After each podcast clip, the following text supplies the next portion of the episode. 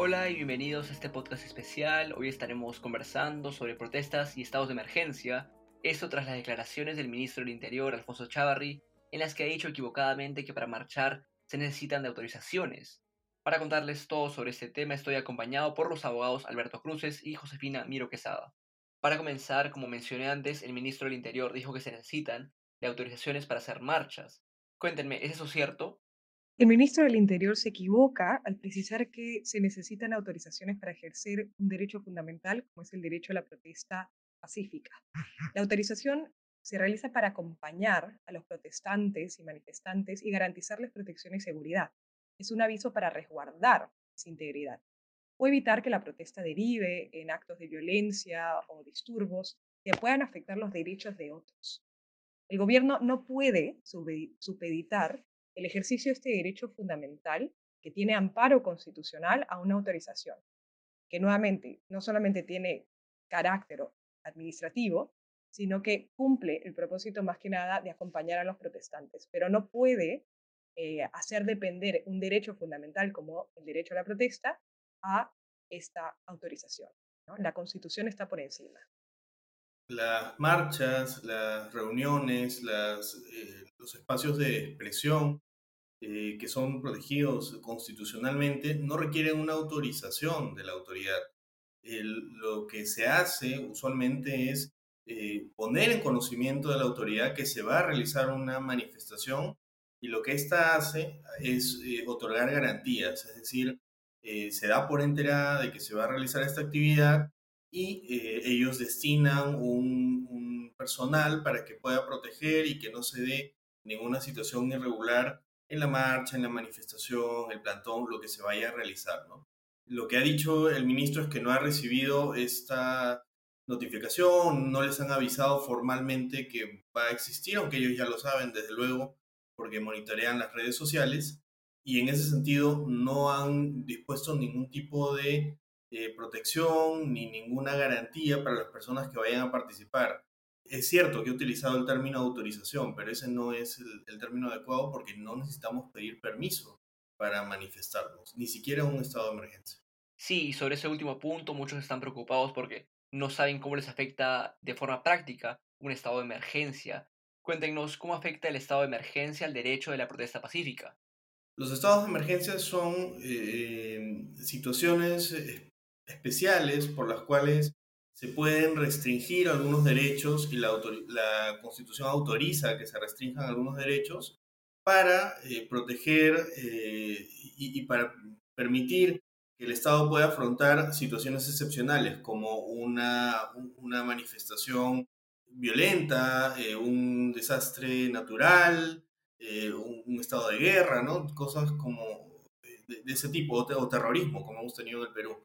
Y en este caso en particular, el estado de emergencia se ha dictado para atender una situación de delincuencia y tráfico ilícito de drogas. O sea, estamos hablando de operativos que va a realizar la policía para eh, eh, tratar de atrapar a, delincuentes, tratar de descubrir los sitios donde están almacenando la droga, etcétera, etcétera, situaciones de tráfico, ¿no? Eso no tiene absolutamente nada que ver con las marchas que eh, se están convocando para el día de hoy y mañana.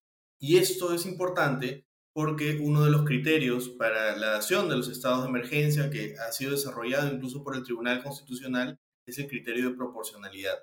Las medidas que se adoptan, que puede adoptar la policía, eventualmente el ejército, tienen que estar relacionadas a la razón por la cual se ha dictado el estado de emergencia. Y las marchas no tienen nada que ver con el tráfico ilícito de drogas. El Estado no puede desvirtuar ese propósito, no puede instrumentalizar ese régimen excepcional para alcanzar otros objetivos.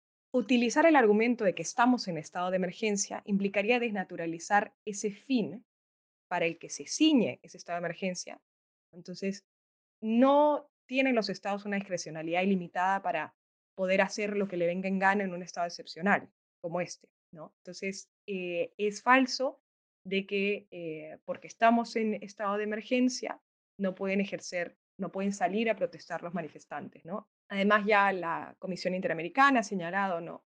expresamente que las declaraciones de un estado de emergencia no pueden utilizarse para suprimir un catálogo de derechos indefinidos. Por eso tiene que precisarse literalmente cuáles son esos derechos que se van a recortar. Y estos no incluyen el derecho a la protesta. Y ya pensando en las marchas programadas que mencionaron, ¿qué tienen que saber esas personas que van a salir a marchar en estos días? ¿Qué deben hacer si se viola alguno de sus derechos? En el caso de las marchas que se van a eh, realizar mañana y hay convocatorias, las personas tienen que saber, en primer lugar, que les ampara el derecho fundamental a la protesta, que ya tiene reconocimiento constitucional y que, sin embargo, debe realizarse de una manera pacífica.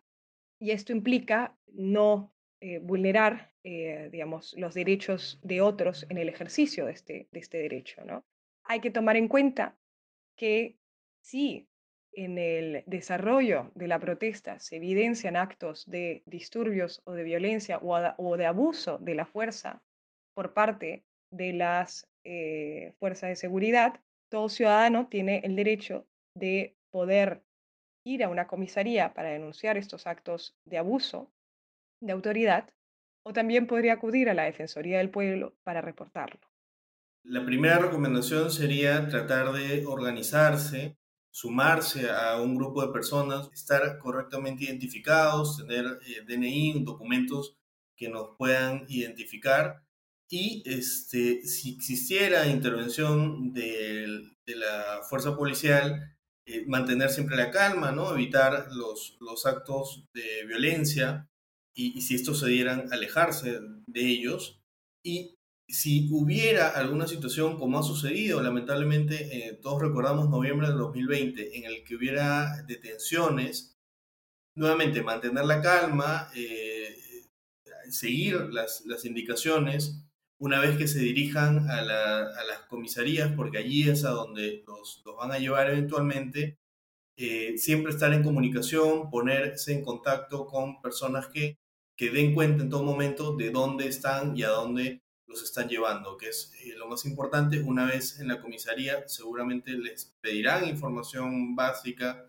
este, hay que dar esa información, pero si no han cometido ninguna irregularidad, no tendrían por qué estar detenidos y más bien tendrían que ser liberados de inmediato, ante lo cual se pueden presentar habeas corpus.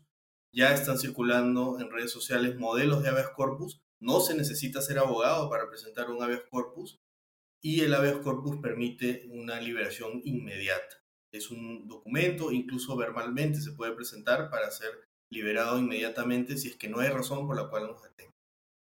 Gracias a ambos por su tiempo. Eso ha sido todo aquí en este podcast de Comité de Lectura. Nos vemos en otra conversación. Hasta luego.